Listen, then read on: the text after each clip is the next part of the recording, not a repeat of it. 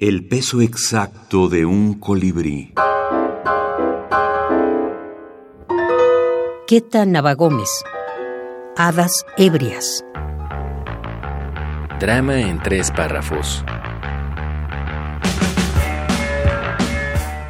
Cuando Anselmo Jiménez tocó fondo, ya había perdido casa, esposa e hijos y vivía solitario, protegido apenas por un techo de cartones, presa de los temblores del delirium tremens.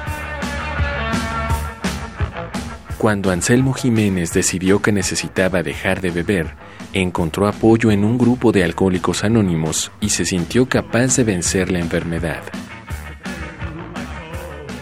Cuando Anselmo Jiménez se internó en la clínica, seguro de su recuperación, monstruos, demonios y todas las criaturas de sus delirium tremens, apenas protegidos por un techo de cartones, se sentaron a esperar que regresara.